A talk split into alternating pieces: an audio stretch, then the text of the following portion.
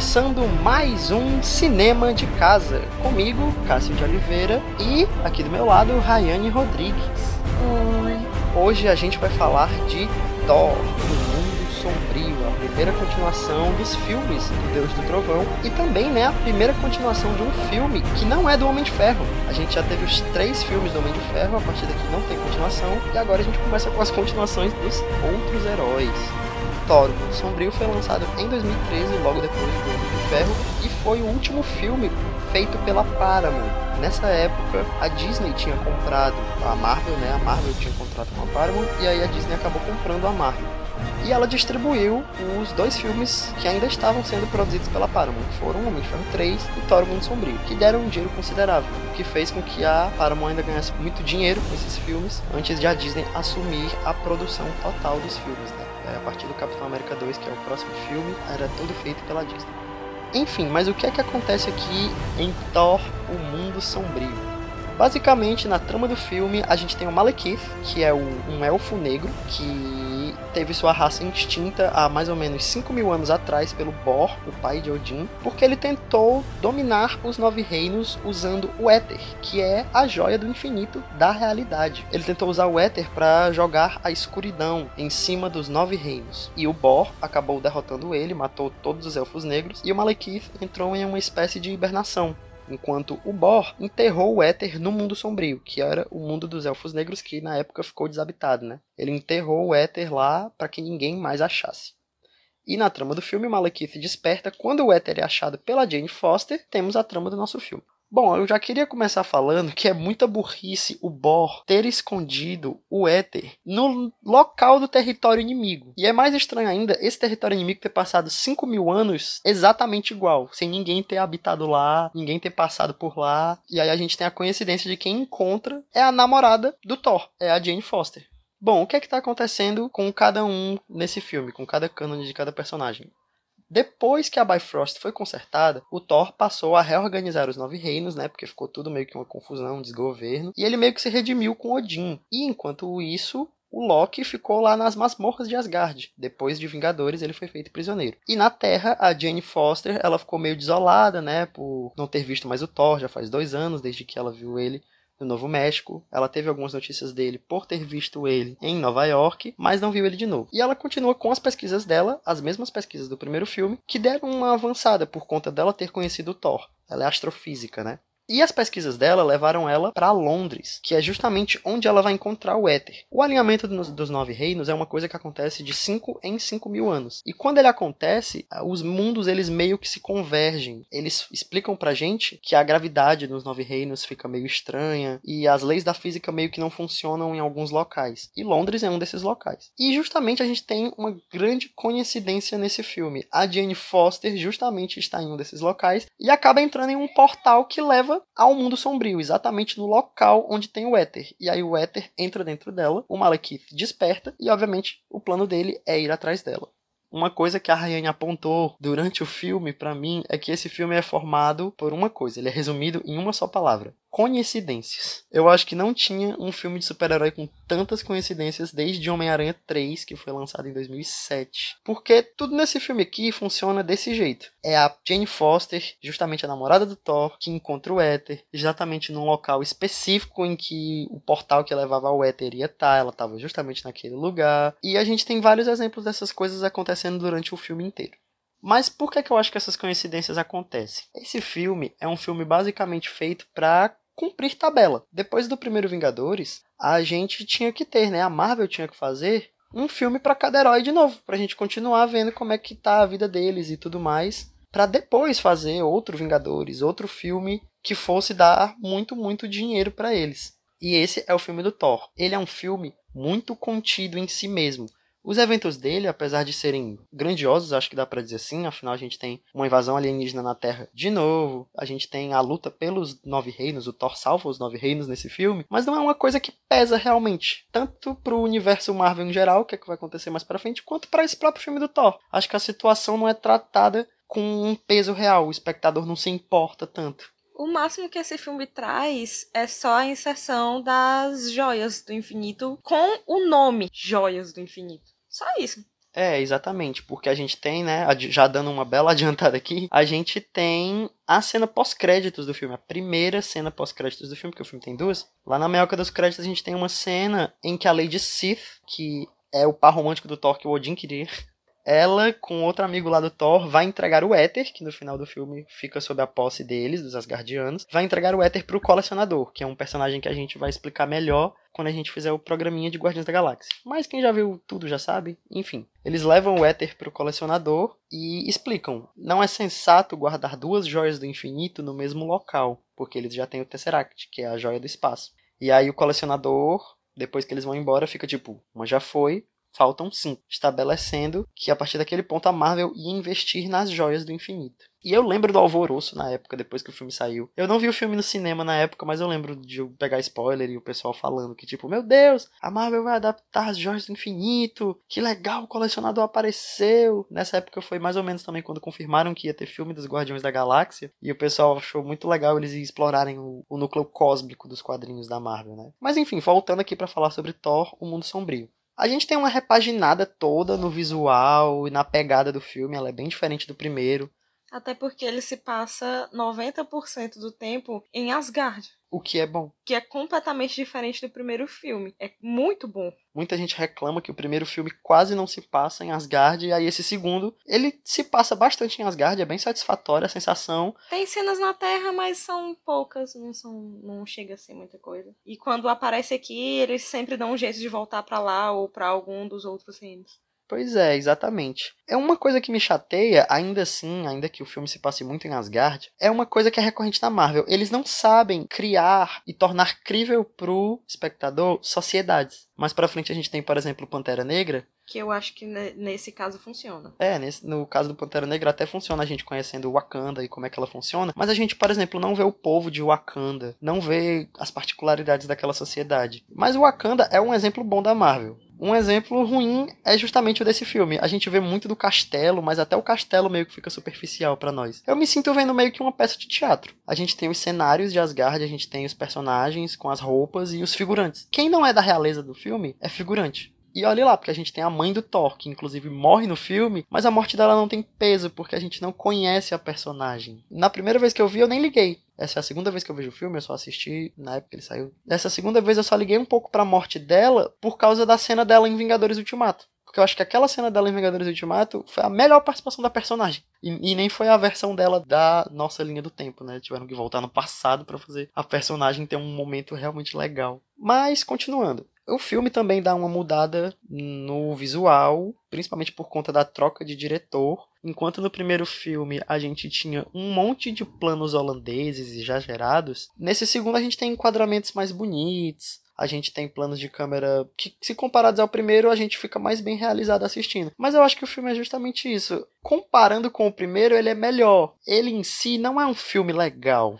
Ele é muito escuro e quieto e ao mesmo tempo os efeitos dele, eu não sei se era porque o orçamento do filme não foi suficiente, porque tem um, umas umas sacadas de que parecem ser ideias muito legais, mas que na hora que foi, foi para realizar não funcionou, não ficou crível. Tem um, um, uns momentos que o Thor vai girar o martelo para levantar voo que não, não, não funciona. E ele tenta. Nossa, o roteiro é tão brega. O roteiro tem, um, acho que, uns diálogos bem charlatões, né? A gente tem umas frases de efeito bem estilo Velozes e Furiosos. Mas tem uma, uma cena de uma briga entre o Thor e o Loki. O diálogo é ruim, a atuação do Chris Hemsworth é péssima, mas o Tom Hiddleston, tipo. Ele segura bem. Ele segura. O é... roteiro que é ruim. O roteiro é que é ruim. Na direção de arte do filme, a gente tem uma diferença até notável, porque enquanto no primeiro filme, os cabeças da Marvel, né, principalmente Kevin Feige, que é a pessoa que sempre vai dar a palavra final nos filmes, ele queria uma coisa grandiosa, ele queria aquela pegada nórdica de deuses e reis e um negócio bem shakespeariano. Nesse segundo filme, a gente ainda tem um pouco dessa pegada, mas ela é mais pé no chão. A Marvel viu que no primeiro filme não funcionou, não deu certo. O Chris Hemsworth não deu tão certo assim como o Thor. E a pegada desse filme você nota que ele é mais sujo. Asgard é um lugar um pouco mais sujo do que no primeiro filme. Porque no primeiro filme as cores são todas muito brilhantes, muito douradas. E nesse segundo, como a Rayane falou, é um filme mais escuro. e Asgard parece ser um local mais crível do que só um Éden, por exemplo. Mas aí é que tá. O filme, no geral, não é um filme exatamente ruim. Ele é um filme que pode divertir determinados tipos de pessoas. Mas ele não também tá longe de ser um filme bom. Ele é um filme só ok. Ele foi bem executado em alguns pontos, mal executado em outros. Nenhum ponto deixa você de queixo caído, mas nenhum ponto também te deixa vomitando. A não ser talvez por gostos pessoais. E é isso, esse filme do Thor não passa disso. Ele é um filme que foi feito. É isso, não, não tem o que fazer. Não, não tem nada que salve esse filme para ele ser realmente destaque. É, não tem nada para se destacar nele. Eu, eu, até esqueço que ele tem um romance. Tem, a gente continua nesse filme, né? O romance da Jane Foster com o Thor e continua sem química. Do tanto que eu elogiei a Natalie Portman no primeiro não, não dá. Ela nem tentou nesse filme. Tanto é que ela saiu, né? O contrato dela com a Marvel depois desse filme acabou e ela decidiu sair da Marvel. Ela decidiu que não queria mais aparecer. Estou esperançosa porque ela vai voltar e vai ser maravilhosa. É, recentemente a gente teve. Ela vai ter justiça por esses filmes horríveis que ela teve que fazer. Recentemente a gente teve a confirmação de que ela vai voltar para Thor 4, né? Que ainda vai ser lançado. Vamos ver como é que vai ser, porque ela vai ser a Jane Foster dos quadrinhos que se torna a Thor. E é até engraçado que nesse filme tem uma cena que a personagem da Cat Dennings com o um, do, um outro personagem do filme que também serve de alívio cômico, que é o estagiário dela, que eles se beijam, que é uma cena de comédia. A gente riu horrores nessa cena porque ela é bem mais engraçada. E, e... eles têm mais química juntos do que o casal principal. Exatamente. Durante aquele momento, tudo bem que é um momento de comédia, é um momento para você achar idiota, mas funcionou pro seu propósito. Se o propósito do romance do Chris Hemsworth com a Natalie Portman é ser um casalzão mesmo, e não funciona pro seu propósito. Então, o casal de alívio cômico funciona bem mais no filme. E eu quero só destacar que eu ainda não acredito que tiraram o Stellan Skarsgård de casa para fazer esse filme. Thor. Depois de todo esse tempo, veio me visitar. Por quê? Veio se regozijar? Zombar? Loki, já chega. Chega de ilusões.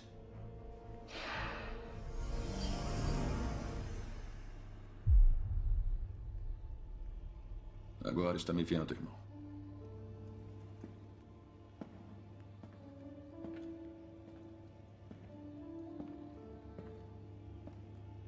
Ela sofreu?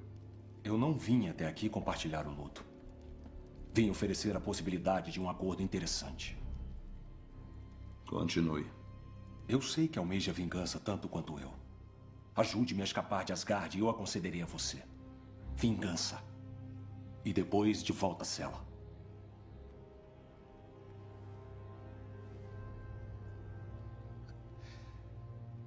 Você deve estar muito desesperado para me pedir ajuda. O que o faz pensar que pode confiar em mim? Não confio. E agora falando mais sobre os pontos do filme que são ideias boas, mas que não foram executadas de uma forma boa ou podia ter sido melhor, eu queria falar da participação do Tom Hiddleston. O roteiro do Loki nesse filme é a mesma coisa do primeiro Thor. Tudo que envolve ele no filme eu acho que é bom, no roteiro.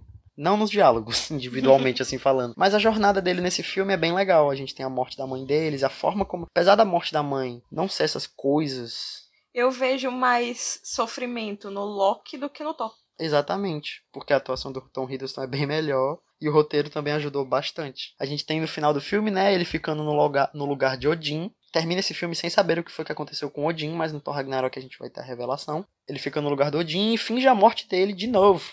Depois desse Thor, o Mundo Sombrio, foi que o, o fandom da Marvel, né, começou a fazer várias piadas com o Loki nunca morrer e sempre fingir que morreu. E a gente tem algumas cenas de ação, por exemplo, o clímax do filme, que é o que eu gostaria de destacar, que tem uma ideia muito boa. Como o clímax, obviamente, se passa na, durante o alinhamento dos Nove Reinos, a gente tem uma luta entre o Thor e o Malekith, que eles vão passando pelos reinos. Eles não viajam, eles não chegam a viajar exatamente pelos nove reinos, mas eles ficam entrando nos portais, entrando num canto e saem no outro, e eles vão caindo em locais bem inusitados. Eu acho muito divertida a ideia, mas na prática não ficou nada interessante. Eu no filme eu fiquei falando pra Rayane, nossa, eles podiam ter feito várias cenas de ação, de ação muito divertidas com esses portais, mas se pensaram nisso e estavam fazendo, não deu certo. Senão eu não estaria aqui dizendo esse grande si, né? E é legal porque nessa cena do Thor contra o Malekith, a gente tem também o Mjolnir, que vai, sai da Terra e aí tem que voltar e passa de um reino para outro. Eu acho a ideia boa, mas aí na hora não é bem executada. E como último ponto, ruim, eu gostaria de ressaltar o Malekith bem rapidinho, porque eu acho ele o pior vilão do Marvel Studios. Ele não tem um pingo de personalidade, ele não dá medo, ele não, não parece ser forte ou o suficiente pro protagonista enfrentar. Se, é, se sentir inferiorizado ou tipo não consigo. Nem fisicamente e nem pro Thor evoluir, né? É, não, não muda em nada. E você também não entende as motivações direito, além de vou levar trevas ao mundo. É, a gente tem vários vilões rasos na Marvel, mas o Malekith é um que ele vai além do raso. Você nem. Você, além de não entender a motivação do porquê é que ele quer mergulhar os nove reinos em trevas, você não sabe nada da personalidade dele, você não sabe nada sobre o povo dele, sobre a história dele. Ele só é mal e pronto. E ele é derrotado. Esse é o resumo de por que esse é um filme contido e que foi feito por tabela. Se você pensar que o primeiro vilão do Thor foi o Loki. E em seguida ele enfrentou o Loki novamente em Vingadores. E eles voltaram para Asgard e foram enfrentar o Malekith. Que, na teoria, várias coisas nesse filme, se você prestar atenção, na teoria, são gigantescas. O Malekith provavelmente é o pior inimigo dos Asgardianos, porque ele tá tentando mergulhar os Nove Reinos em trevas. Ele enfrentou o Bor, que foi pai de Odin. E ele, ele era é... para ser o cara e não é nada. E é, você não sente esse peso. Você termina esse filme e sente que foi só uma aventura do Thor que passou. Vamos passar pro próximo herói porque tá na hora. É isso. E outra, eu acho que isso reflete muito também na duração do filme, porque até agora ele foi o menor filme da Marvel. Sim, ele só tem uma hora e cinquenta. Tudo nesse filme aponta de que ele foi feito por tabela. E no final do filme a gente chega com o Thor, né, decidindo ir embora de Asgard. Não que ele vá nunca mais voltar para Asgard, mas ele decide ficar na Terra, ele decide não ser rei e defender os nove reinos do jeito dele, né? Sem ser o rei de Asgard. Ele não acha que vai ser um bom rei. O que é legal essa decisão, mas tem uma coisa que me incomoda. Tem várias teorias de roteiro que falam sobre a jornada do personagem, que ele tem que começar de um jeito e terminar de outro. Nesse filme isso não acontece. O Thor termina exatamente do mesmo jeito que ele começou. Ele não aprende nenhuma lição, que é o contrário do primeiro filme, que gira em torno dele aprender uma lição. E nesse filme, basicamente, ele é de um jeito, ele é um cara legal, ele não tá cometendo nenhum erro na vida dele, e ele termina desse jeito. Acho que ele só criou coragem para fazer o que ele queria, né? Que era ficar na Terra. É, exatamente. Ficar com a Jane. Ficar com a Jane. Que é por conta da Natalie Portman acaba nem aparecendo mais.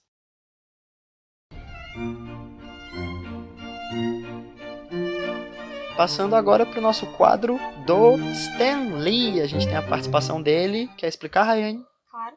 Para dar um contexto da cena, o Eric Selvig ele foi preso porque ele tava fazendo alguma coisa que eu não entendi, tu entendeu? Ele tava pelado, pelado tentando fazer as pesquisas dele. É, faz parte da ideia ruim de deixar ele pirado da cabeça e se cômico. Ah, ele foi preso, levaram ele pra uma, uma clínica psiquiátrica. Tipo um manicômio. É um manicômio. E ele tá lá, nesse manicômio, tentando explicar a teoria dele sobre o alinhamento. alinhamento. dos nove reinos. É justamente a cena que a gente entende como é que funciona o alinhamento. Você, quando a, a, cena começa, você imagina que ele tá numa sala de aula tal, mas aí a câmera vai abrindo e você vai vendo que ele tá num manicômio, manicômio. e que ele tá segurando dois sapatos no canto. Tem uma mesa e que lá tá o Stan Lee fala só. Ele tá, ele tá jogando xadrez, eu tá acho, de costas é... pra apresentação. Ele tá tipo, você pode devolver o meu sapato, por favor? Ele se vira e fala.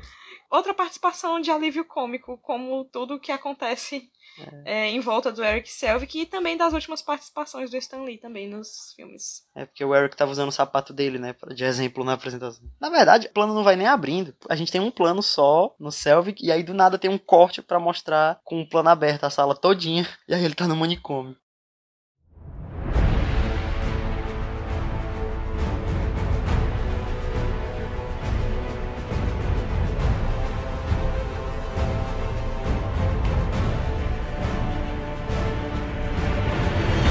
É isso, esse foi o nosso programinha sobre Thor, o Mundo Sombrio, um dos filmes mais decepcionantes da Marvel. A gente volta no próximo programa com Capitão América 2, O Soldado Invernal. Que eu nunca vi. A Anne nunca viu esse filme. Esse filme tá com certeza no meu top 5 da Marvel. Na época que ele saiu, ele era o meu preferido. É um dos melhores filmes da Marvel. Vai ser o primeiro dirigido pelos irmãos russos, né? Que com o passar do tempo vão ganhar cada vez mais espaço. Mas enfim, no próximo programa a gente fala melhor, finalmente, um banho de água fria depois do Thor o Mundo Sombrio. A gente volta com Capitão América 2, O Soldado Invernal.